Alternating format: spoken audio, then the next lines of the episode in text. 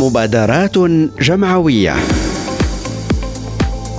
لكل مبادرة أثر في الحياة والمجتمع.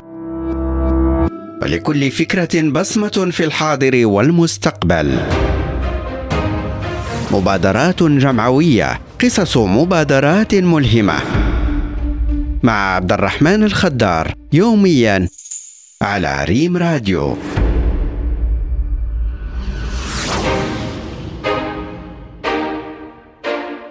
بفلسفتها وبرامجها ومقاربتها الفعالة والمبتكرة هي حاضرة وتحديدا بإقليم الحوز الذي يغلب عليه تضاريسيا الطابع الجبلي. الحديث هنا يدور عن المبادرة الوطنية للتنمية البشرية التي جعلت إقليم الحوز في صلب جهودها التي تبذلها من أجل النهوض بنشاط سياحي مستدام ومسؤول وصديق للبيئة.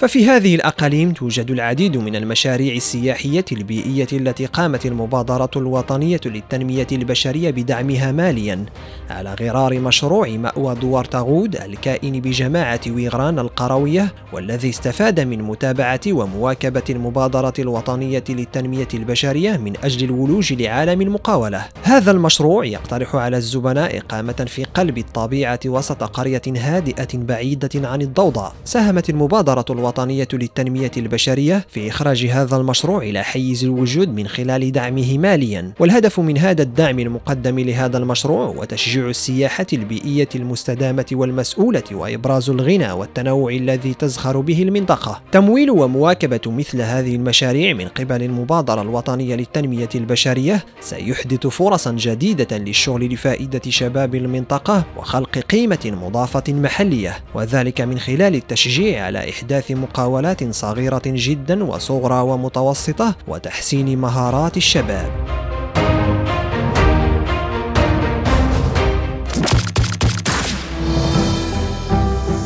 مبادرات جمعوية. لكل مبادرة أثر في الحياة والمجتمع. ولكل فكرة بصمة في الحاضر والمستقبل.